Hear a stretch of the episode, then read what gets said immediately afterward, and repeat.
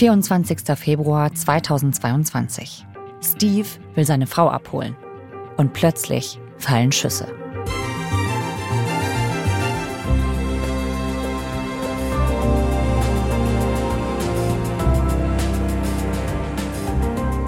Seit mehr als zwei Jahren herrscht Krieg in der Ukraine. Und mehr als zwei Jahre ist es auch her, dass Steve Meiling fast sein Leben verloren hat. Ein Mann, der seine Frau aus der Gefahrenzone retten will und dabei selbst ins Visier des Kriegs gerät. Antonius Kempmann vom NDR hat für das Politikmagazin Panorama die Geschichte von Steve Meiling und seiner Familie recherchiert. Die erzählt er heute bei 11KM und er erzählt auch, warum das ein Präzedenzfall sein könnte. Dafür, wie Deutschland mit mutmaßlichen Kriegsverbrechen umgeht. Hallo Antonius. Hallo. Ihr hört 11KM, der Tagesschau-Podcast. Ein Thema in aller Tiefe. Mein Name ist Viktoria Kobmann. Heute ist Donnerstag, der 29. Februar.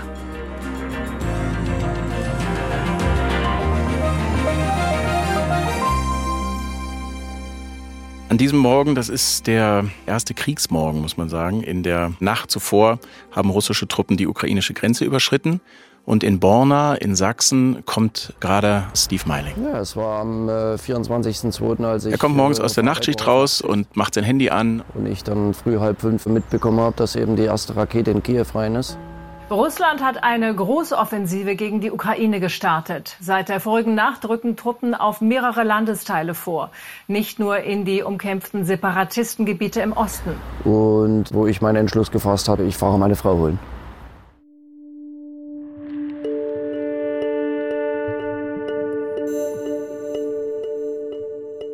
Für Steve ist es besonders, weil er kurz zuvor eine Ukrainerin geheiratet hat, Anna. Und die ist gerade in Kiew. Die beiden möchten zusammenziehen, sie möchten zusammen nach Deutschland ziehen, aber noch ist sie in der Ukraine. Was für eine Situation für Steve. Also die ganze Welt schaut damals mit Entsetzen auf diesen Kriegsausbruch. Aber diese Nachricht zu bekommen in dem Wissen, da ist mein Partner, mein geliebter Mensch dort, wo jetzt Panzer rollen und Bomben fallen. Wie ging Steve da? Der hat, so wie er es uns erzählt, so ganz instinktiv, also gar nicht jetzt viel nachgedacht, mhm. sondern er hat ganz schnell entschieden, ich muss da jetzt sofort hin und meine Frau und ihren Sohn abholen. Das war für ihn ganz klar. Und er hat auch noch einen Sohn da, hast du gesagt. Das ist nicht sein Sohn, das ist ihr Sohn, ah, genau. Ja. Mhm. Der war auch noch da. Das heißt, er wollte seine Frau und ihren Sohn rausholen. Er setzt sich in seinen Skoda und fährt los. Also das, was ihm zur Verfügung steht, sind ungefähr 1500 Kilometer von Borna nach Kiew. Mhm. Und er hört natürlich und liest die Nachrichten. Am frühen Morgen werden die Menschen in der Ukraine von Explosionen geweckt. Kharkiv im Osten, die Hauptstadt Kiew, Odessa im Süden. Er weiß, was das Ziel der russischen Truppen ist. Natürlich, die wollen zur Hauptstadt, ist ja klar. Mhm. Und es beginnt jetzt so eine Art Rennen dass er losfährt direkt und versucht, vor den russischen Truppen in Kiew zu sein. Heute früh waren die meisten Geschäfte in Kiew noch geöffnet, aber spätestens als bekannt wurde, dass ganz in der Nähe der Stadt Angriffe geflogen werden auf einen der Flughäfen um Kiew herum, haben dann doch sehr viele ihre Sachen gepackt und die Stadt verlassen. Es ist eine ganz, ganz chaotische Zeit, wo alle versuchen zu verstehen, was eigentlich los ist. Die Russen haben eine Strategie, dass sie versuchen, das hieß so die Kopfabschlagstrategie, dass sie versuchen, irgendwie ganz, ganz schnell zur Hauptstadt zu kommen, um mhm. da die wichtigen Stellen zu besetzen, um sozusagen sofort es gar nicht erst auf einen langen Krieg ankommen zu lassen. Deswegen fliegen russische Truppen mit dem Hubschrauber ganz schnell auf einen Vorortflughafen von Kiew und die Truppen machen sich auf den Weg und versuchen so schnell wie möglich dahin zu kommen. Also es ist wie so eine Art Überfall. Der russische Angriff treibt zahlreiche Ukrainerinnen und Ukrainer. Es kommt zu langen Staus. Schon am Morgen auch im Großraum Kiew. Er kommt im Nachhinein, muss man sagen, unglücklicherweise vom Nordwesten in die Stadt rein. Und das ist auch genau der Ort, wo die russischen Truppen als erstes äh, an die Stadtgrenze kommen. Sie kommen oben aus Weißrussland, von der weißrussischen Grenze. Es ist ja relativ nah nach Kiew, vielleicht ungefähr 100 Kilometer. Versuchen sie ganz schnell die Hauptstadt zu erreichen und sie kommen an einer großen Kreuzung in einem Vorort an, eine wichtige Einfallsstraße nach Kiew. Und genau dort halten sie und diese Kreuzung besetzen sie. Und das ist auch genau die Kreuzung, über die Steves Route nach Kiew führt. Er ist ungefähr einen Tag dahin gefahren, also er fährt am Morgen des 24. los und am Morgen des 25. um 8.40 Uhr erreicht er die Stadtgrenze. Und was passiert dann? Man muss dazu erstmal als Kontext sagen, Die Strategie der russischen Truppen geht nicht auf. Sie schaffen es nicht einfach in die Stadt vorzudringen, sondern eine wichtige Brücke, über die sie fahren müssen, über den Fluss Irpin, ist gesprengt. Mhm. Das heißt, diese Vorhuttruppen kommen da an, sehen, die Brücke ist gesprengt und dann ziehen sie sich hinter einen Supermarkt zurück, die russischen Truppen, und verschanzen sich abseits der Straße und warten erstmal. Steve fährt also diese große Chefschenker-Straße, heißt dieses, ist so eine große Einfallstraße, fährt er entlang Richtung Stadtgrenze, ist also kurz vor der Stadtgrenze und er sieht, dass ihm zwei ukrainische Autos rückwärts fahrend entgegenkommen. Die fahren links und rechts an ihm vorbei und er fährt durch sie hindurch. Und er versteht aber die Situation zu dem Zeitpunkt nicht. Man muss ja auch dazu sagen, er spricht kein Ukrainisch, das heißt, er kann auch kein Radio hören. Das heißt, er mhm. kann gar nicht einschätzen, wie die Situation vor ihm eigentlich ist. Das heißt, Steve kommt genau da an, wo sich die russischen Truppen verschanzt haben.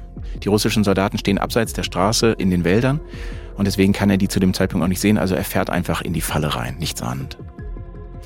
Und dann, als er kurz vor der Kreuzung ist, bemerkt er auf einmal, dass er beschossen wird. Um ihn rum knallt's und eine Granate geht neben ihm im Wald nieder und er hört Maschinengewehrfeuer und dann spürt er einen Schlag an seinem Kopf und rollt dann mit dem Wagen in den Graben.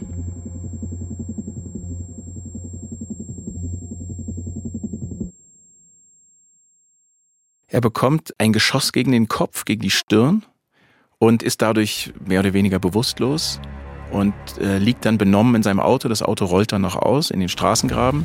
Ich habe dann äh, im Auto gesessen, Blut überströmt. Der ganze Kopf war offen von der Schusswunde.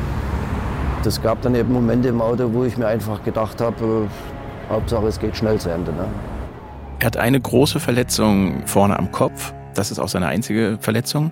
Die blutet sehr stark und er erwacht dann irgendwann wieder so oder kommt wieder zu sich. Und bin dann circa 10 bis 15 Minuten später aus meinem Auto raus und bin dann hier quasi durch diesen Wald in das Wohngebiet rein. Es klingt wie ein Albtraum. Alleine blutüberströmt durch den Wald laufen, auf der Suche nach Hilfe. Findet er die? Ja, er findet die. Er läuft in eine kleine Siedlung, eine kleine Wohnstraße, die da in der Nähe ist. Und dort nehmen ihn Anwohner auf und verarzten ihn. Es gibt dann ein Foto, das hat ein Anwohner gemacht mit dem Handy. Da sieht man, da hat er schon einen weißen Kopfverband um und die kümmern sich um ihn und die rufen auch einen Krankenwagen. Mhm. Steve wird dann von dem Krankenwagen ins Krankenhaus gebracht und gerät dort an seinen behandelnden Arzt, äh, den Chirurgen Mikola Werbelczuk. Den haben wir auch getroffen dann später und der beschreibt uns genau, wie er diesen deutschen Patienten dann da vorfindet. Also er hat diese große Kopfwunde und äh, bei genauerem Hinsehen fällt auf, dass es nicht ein Geschoss war, sondern dass sich dieses Geschoss komplett zerlegt hat und dass er der hunderte von kleinen Splittern, Metallsplittern sozusagen im Kopf hat. Aber der Chirurg schätzt, dass er nach seiner ersten OP ungefähr noch 300 Splitterteile zurücklassen muss. Und dieses Krankenhaus in Borodjanka, auch so eine Art Kiewer Vorort, muss man sagen, der dann auch sehr heftig umkämpft ist. Da gibt es auch unglaubliche Zerstörung. Und da wird dann dem Krankenhauspersonal klar, dass sie das Krankenhaus nicht halten können. Und der behandelnde Chirurg beschließt dann auch zu fliehen und er hat dann den Plan, sich irgendwo zu verstecken äh, in der Nähe des Krankenhauses, bis es etwas ruhiger wird. Und dann geht er zu seinem Patienten, zu Steve, und sagt, ich will abhauen, kommst du mit? Sie ziehen dann zu zweit los und schlagen sich dann zu Fuß durch und kommen dann in, man könnte glaube ich sagen, so eine Art Laubenkolonie ist es. Das ist so ein, ja, so ein bisschen dörflich anmutend. Wir wollten eigentlich ursprünglich nach Vinica, wo der Arzt ein Wochenende aus hat. Sind wir aber nicht bis hingekommen. Also wir sind nicht 10, 15 Kilometer weiter nach äh, Podaschnia. Das ist äh, ein ganz kleiner Ort, kleines Dorf. Äh, dort haben wir Unterschlupf gefunden bei einem älteren Mann. Sie schlagen sich so durch über die Dörfer und dann äh, lernen sie da in einem der Dörfer einen alten Mann kennen, der noch eine Laube hat. Mhm. Und da verstecken sie sich dann. Wahnsinn. Und das so schwer verletzt, frisch operiert, das ist doch auch eine Riesenbelastung für Steve, oder? Ja, also im Nachhinein schaut er zurück und sagt, auch vieles kommt ihm unwirklich vor. Und er kann auch nicht mehr alles so ganz verstehen, wie sich das zu jeder Zeit angefühlt hat, aber er funktioniert dann hervorragend. Und gemeinsam mit dem Chirurgen verstecken sich da einige Tage und versuchen einen Weg zu finden, wie sie die Gegend verlassen können. Weil sie wissen, da müssen sie weg. Der Arzt schafft es dann, einen Kollegen zu überreden, dass er sie abholt und der möchte eh auch abhauen. und dann verabreden sie sich an einer Straßenkreuzung und da gehen sie hin, werden aufgelesen und können dann wegfahren. Und wohin? Sie fahren nach Westen. Die versuchen irgendwie an die polnische Grenze zu kommen. Und Steve schafft es wieder zurück nach Deutschland zu kommen und geht dann zu Hause wieder in die Klinik und wird da weiter behandelt. Und das müssen wir an dieser Stelle natürlich auch erwähnen. Anna und ihr Sohn haben Steve dann letztlich in der Ukraine treffen können und die drei sind gemeinsam nach Deutschland. Das alles hat euch Steve erzählt. Konntet ihr das nochmal überprüfen? Also das eine, was man zu diesem Fall sagen muss, was es so außergewöhnlich macht, überall in dieser Gegend hängen Überwachungskameras. Zum einen in dieser Wohnsiedlung, das sind so ganz schicke hm, Reihenhäuser, so Einfamilienreihenhäuser. Da haben ganz viele Anwohner haben Kameras an ihren Grundstücken angebracht und daneben gibt es einen ganz neuen, ganz schicken Supermarkt, der ganz neu gebaut ist und der hat ganz gestochen scharfe Überwachungskameras mhm. an seiner Außenfassade befestigt, so dass wir aus verschiedenen Winkeln uns das anschauen können. Was sieht man denn darauf genau? Also was machen diese Soldaten darauf? Also man sieht genau aus mehreren Winkeln, wann kommen diese Truppen da an, wie verhalten sich, man kann denen zuschauen, wie sie da manövrieren, wie sie ihre Fahrzeuge parken, wie sie sich hinter den Bäumen verstecken, wie sie miteinander reden. Also man kann komplett dabei zuschauen, wie sich diese Einheit da postiert und wie sie dann in Stellung gehen am Wegesrand dieser Straße und ab 8.41 Uhr beginnen auf die Autos zu schießen.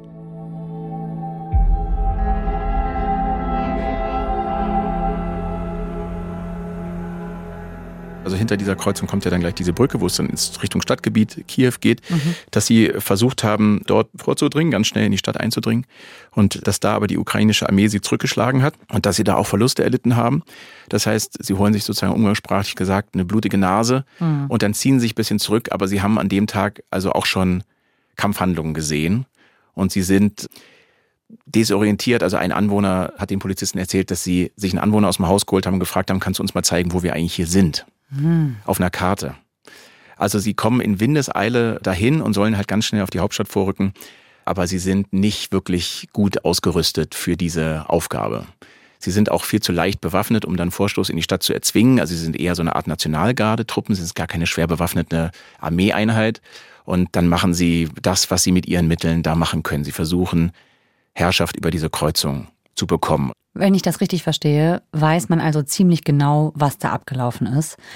An dem Straßenabschnitt sind ja auch Menschen gestorben. Wie gehen denn jetzt die ukrainischen Behörden damit um, was da passiert ist? Es läuft genau zu den Vorgängen auf dieser Einfallsstraße, läuft in Irpin vor dem Stadtgericht ein Verfahren gegen fünf beschuldigte russische Soldaten.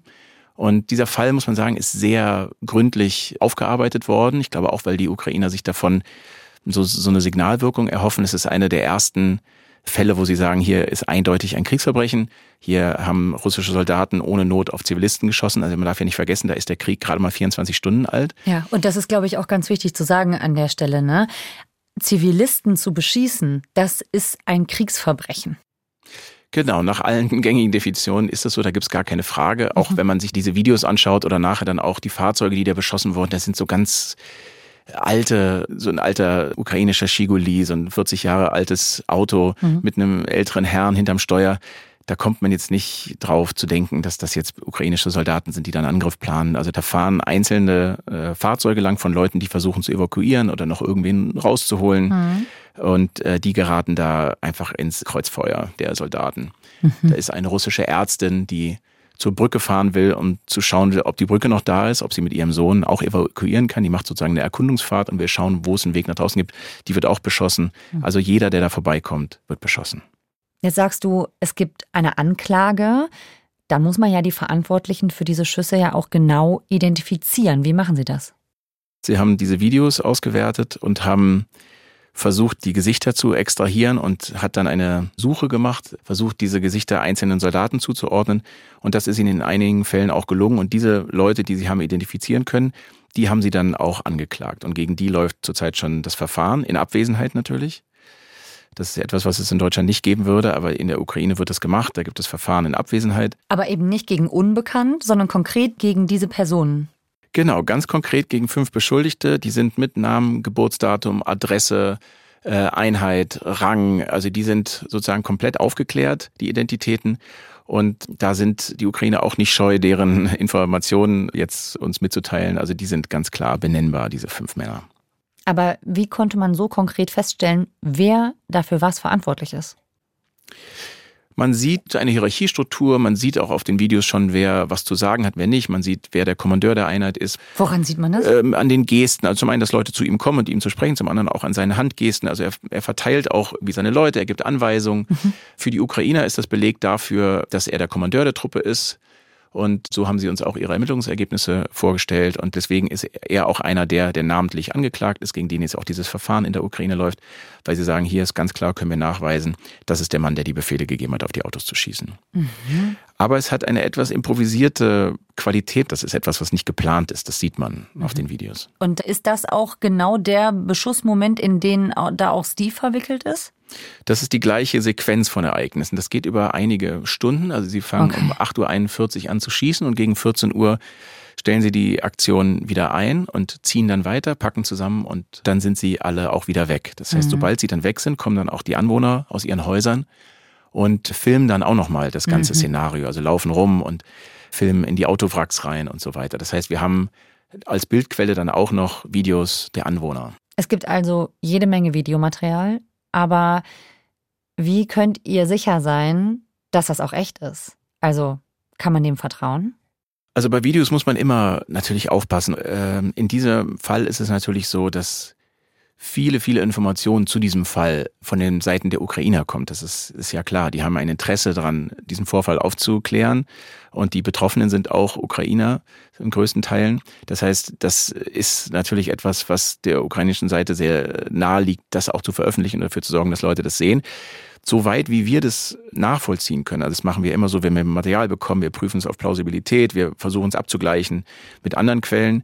Und dadurch, dass wir jetzt auch jemanden haben, der selber dabei war, sozusagen im Falle von Steve Meining, der selber Opfer dieser Aktion geworden ist, können wir natürlich seine Aussagen gegenprüfen gegen die Videos und können sagen, dass das scheint alles plausibel zu sein. Das, das passt zusammen. Da haben wir jetzt keinen Widerspruch gesehen. Du hast gesagt, die Namen der Soldaten aus dem Video konnten ermittelt werden. Habt ihr versucht, die zu erreichen? Wir haben uns natürlich erstmal versucht, ein Bild zu machen, wer die sind. Wir haben dann das, was man machen kann von hier äh, an Recherche. Also natürlich ist es zurzeit unmöglich, in Russland selber zu arbeiten. Mhm. Aber das, was wir von hier machen können, haben wir versucht. Wir haben gesehen, dass die alle aus einer Einheit stammen einer OMON, sogenannten OMON-Einheit. Das sind die Einheiten, die oft im Inneren eingesetzt werden, weil sie Demonstrationen auflösen zum Beispiel. Da hat man sie, glaube ich, mal gesehen. Die haben oft so eine schwarze Kluft an, wo dann OMON draufsteht. Mhm. Und die gehören alle einer Einheit an, die alle aus Krasnojarsk kommen, alle Beschuldigten. Die kommen aus dieser OMON-Einheit von dort. Da gibt es drei Kommandeure, nennen die Ukraine, also drei Leute, die etwas höher in der Hierarchie stehen und zwei normale Schützen, wie die genannt werden, also einfach normale Soldaten. Das sind die, die sie haben identifizieren können und die sie angeklagt haben. Mhm. Und so haben wir also mehrmals versucht, diese fünf Soldaten anzurufen. Im ersten Durchgang hat das gar nicht geklappt und im zweiten Durchgang haben wir dann ein kurzes Gespräch führen können mit einem der Beschuldigten. Wir haben ihn erstmal gefragt, ob er derjenige ist, der ja. aus dieser Einheit stammt, ob der Name stimmt und der hat es auch bestätigt. Und dann haben wir gefragt, ob er die Vorwürfe kennt, die gegen ihn erhoben worden sind in der Ukraine vor Gericht. Und hat er gesagt, ja, das kennt er. Und dann haben wir gefragt, was er von den Vorwürfen hält. Und da hat er gesagt, von diesen Vorwürfen hält er gar nichts, das hält er für Blödsinn.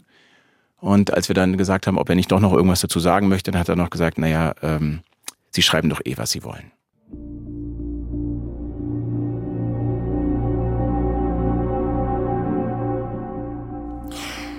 Habt ihr darüber mal mit Steve gesprochen? Über diese Reaktion von ihm?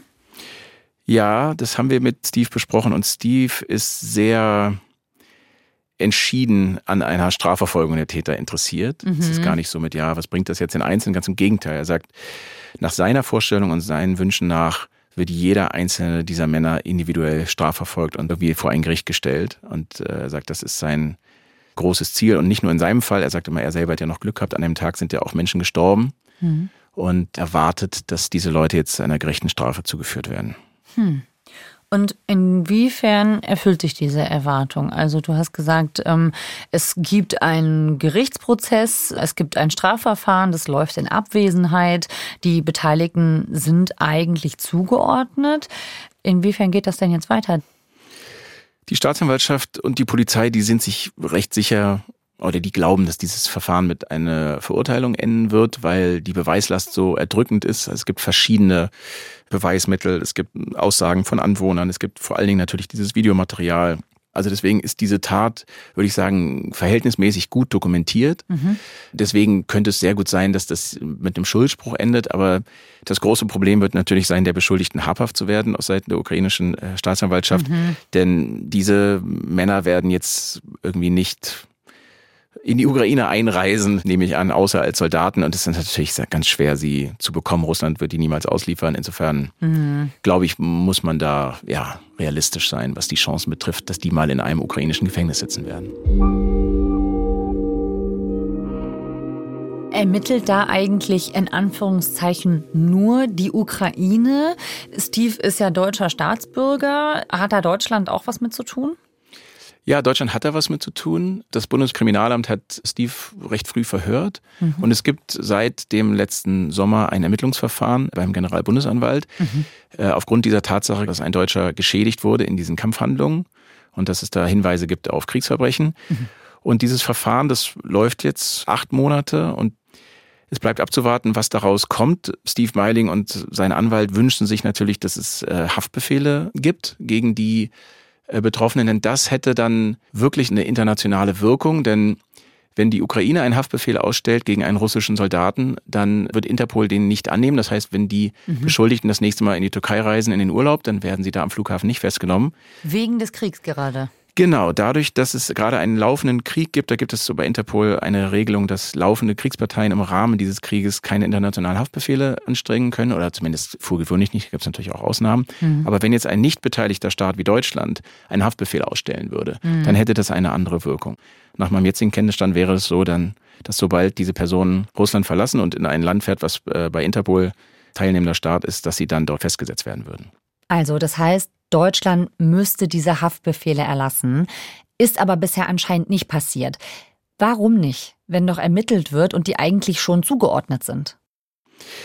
Das ist eine sehr gute Frage. Dazu wollten wir auch gern mit dem Justizministerium sprechen. Die wollten da mit uns nicht drüber sprechen. Wir hören hintenrum, dass es noch eine Strategiefrage gibt und dass es in Deutschland Spannungen gibt zwischen verschiedenen Ministerien, wie jetzt mit dieser Lage in der Ukraine strafrechtlich umgegangen werden soll. Wir haben ja da, ist da potenziell mit einer unendlichen Anzahl von Verfahren zu tun. Also mhm. Es gibt unheimlich viele, sage ich mal, Täter und Opfer in diesem Konflikt. Mhm. Und da muss jetzt die deutsche Justiz sich fragen, geht man jetzt hier nach dem Weltrechtsprinzip vor? Zum Beispiel, also äh, ist jetzt sozusagen jeder russische Soldat, der an Kriegsverbrechen teilgenommen haben soll, wäre der jetzt ein legitimes Ziel für eine deutsche Strafverfolgung? oder nicht? Oder muss immer ein deutscher Geschädigter dafür vorliegen? Also, oder wird das alles im Rahmen eines internationalen Strafgerichtshofs, eines Sondertribunals gemacht, wie im Falle des Jugoslawienkriegs? Also da gibt es viele Fragen, die geklärt werden müssen und wir glauben, dass dass jetzt dieses Zögern des Ausstellen der dass es auch damit zu tun hat, dass die deutsche Politik und Justiz noch um den richtigen Kurs ringen. Wie geht's eigentlich Steve? Das ist jetzt zwei Jahre her. Wie geht's ihm heute? Wir haben Steve mehrfach getroffen im Laufe der Zeit. Wir haben ihn einmal im letzten Sommer getroffen, mhm. dann haben wir ihn nochmal im Winter getroffen und jetzt nochmal. Mhm. Und dadurch haben wir so eine Idee über den Verlauf. Und dieser Verlauf ist nicht so, wie man oft gemeinhin denkt, dass wenn jemand im weitesten Sinne, sage ich mal, einen Unfall hat, dass er dann eine Genesung und dann geht es ihm immer besser und irgendwann ist er wieder ganz heile. Mhm. Das ist bei so komplexen Verletzungen leider oft nicht der Fall. Bei Steve Meiling muss man sagen, dass es äh, seine Genesung eine totale Achterbahnfahrt ist, dadurch, dass er diese Fremdkörper im Körper hat, leidet er unter starken Kopfschmerzen. Mhm. Und auch dadurch, dass diese Geschosse mit Blei ummantelt waren, hat er eine hohe Bleibelastung im Körper und muss regelmäßig Blutwerte machen und immer den Bleigehalt seines Blutes messen. Ja, ich denke, die restlichen Metallteile werden definitiv im, im Kopf bleiben. So, so war auch die Aussage von der Uni in äh, Leipzig. Entweder verwachsen sie oder äh, Baus teilweise. Aber ja, was mit den Kopfschmerzen ist, wie es weitergeht, das ist jetzt gut anderthalb Jahre schon. Tendenz ist eigentlich dahingehend, dass es äh, Gefühl schlimmer geworden ist. Ja, und wie sich das Ganze entwickelt, äh, werden die Ärzte keine Aussage treffen. Ne? Und wir wollten ihn zum Beispiel auch mal treffen für einen Dreh und da hat er dann auch schon abgesagt, weil er so starke Kopfschmerzen hat, dass er das dann nicht machen kann. Also es ist wir würden seinen Gesundheitszustand schon als nicht stabil bezeichnen und es geht nicht eindeutig bergauf. Was macht das mit ihm auch mental? Es ist ja ein unglaubliches Erlebnis, was er da hatte, rückblickend. Ja, das ist schwer zu sagen. Das ist aus ihm nicht so ganz leicht rauszukriegen, weil er nicht so viel über Gefühle spricht. Aber äh, also eine Niedergeschlagenheit merkt man ihm natürlich schon an und auch so das körperlich versehrt zu sein, äh, mhm. setzt ihm natürlich zu und äh, er versucht jetzt irgendwas zu finden im Leben, was er machen kann, wo er nicht allein auf seine körperliche Kraft angewiesen ist. Wie geht's eigentlich der Frau von Steve mittlerweile? Die Frau Anna heißt sie ja, arbeitet jetzt auch in Borna und leben jetzt seit anderthalb Jahren in Sachsen. Auch Teile der Familie hat sie nachgeholt, aber Teile sind auch noch da. Sie ist sozusagen Pendlerin zwischen den Welten, aber lebt hier und sie sind sicher rausgekommen und sind von den schlimmsten Kriegsauswirkungen verschont geblieben und schauen natürlich jetzt jeden Tag in die Ukraine, wie es da weitergeht. Antonius, was nimmst du mit aus dieser Recherche? Also eine Sache, die uns klar geworden ist, ist, oft liest man so, wenn man Nachrichten verfolgt über kriegerische Auseinandersetzungen, dann schaut man oft auf die Toten und bemisst sozusagen danach den Schweregrad eines Ereignisses. Mhm. Und jetzt in einem Fall nochmal zu sehen von jemandem, der von sich selber behauptet, er hätte Glück gehabt, mhm. welche Auswirkungen das haben kann, einfach nur am Rande den Krieg gestreift zu haben. Das hat das Leben von Steve Meiling komplett auf den Kopf gestellt, hat alle seine Pläne auf den Kopf gestellt, auch so wie er sich sein Leben vorgestellt hat. Und das wirkt sich natürlich aus auf andere, auf seine Familie, auf alle um ihn herum. Und da gibt es natürlich unendlich viele Schicksale, die Steves Schicksal noch bei weitem übertreffen. Und das hat uns nochmal gezeigt, was diese Maschinerie-Krieg auch anrichtet dann vor Ort.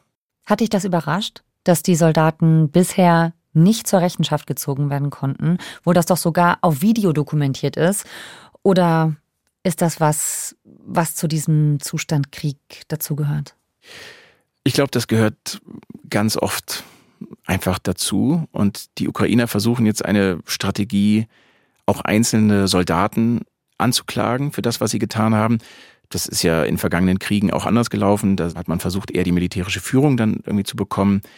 Das ist jetzt ganz interessant, würde ich sagen, aus dem rechtlichen Standpunkt zu sehen, was passiert jetzt mit diesen tausenden Strafverfahren, die jetzt in der Ukraine angestrengt werden? Also ist das alles vergebene Liebesmüh oder für die Ukraine hat es aber auch natürlich noch eine andere Dimension, die sagen, wir wollen auch einfach festhalten, was geschehen ist und wir wollen den Leuten auch das Gefühl geben, dass wir was tun. Also der Generalstaatsanwalt sagt, es gibt ja nicht nur den bestrafen Aspekt, sondern es gibt ja auch den Aspekt, dass man den Leuten zeigt, dass man nicht untätig ist und dass man auch versucht, ihre Würde wiederherzustellen. Also das ist all diese Dinge, die passieren da jetzt und die Bestrafung der Täter so wie es zurzeit aussieht, wird es dazu nicht kommen. Antonius, vielen Dank, dass du uns davon erzählt hast. Vielen Dank, Viktoria. Antonius Kempmann hat recherchiert, zusammen mit Sebastian Pittelko und Volkmar Kabisch vom NDR und Florian Flade vom WDR. Den Film über den Fall von Steve Meiling für das Politikmagazin Panorama verlinken wir in den Shownotes. Genauso wie unsere FKM-Folge Beweise sammeln gegen Putin da geht es auch um Ermittler, die versuchen, mutmaßliche Kriegsverbrechen in der Ukraine aufzuklären, um später eventuell Anklage erheben zu können. Morgen verfolgen wir bei 11KM die Spur der Daten. Wir schauen, wie antisemitische Inhalte und gewaltverherrlichende Videos über deutsche Server verbreitet werden und warum da bisher kein Riegel vorgeschoben wurde. Autorin der heutigen Folge ist Nicole Ahles. Mitgearbeitet hat Sebastian Schwarzenböck. Produktion Adele Messmer, Viktor Weresch, Laura Picerno und Alexander Gerhardt. Redaktionsleitung Lena Gürtler und Fumiko Lipp. 11KM ist eine Produktion von BR24 und NDR Info. Mein Name ist Viktoria Kobmann. Wir hören uns morgen wieder. Ciao.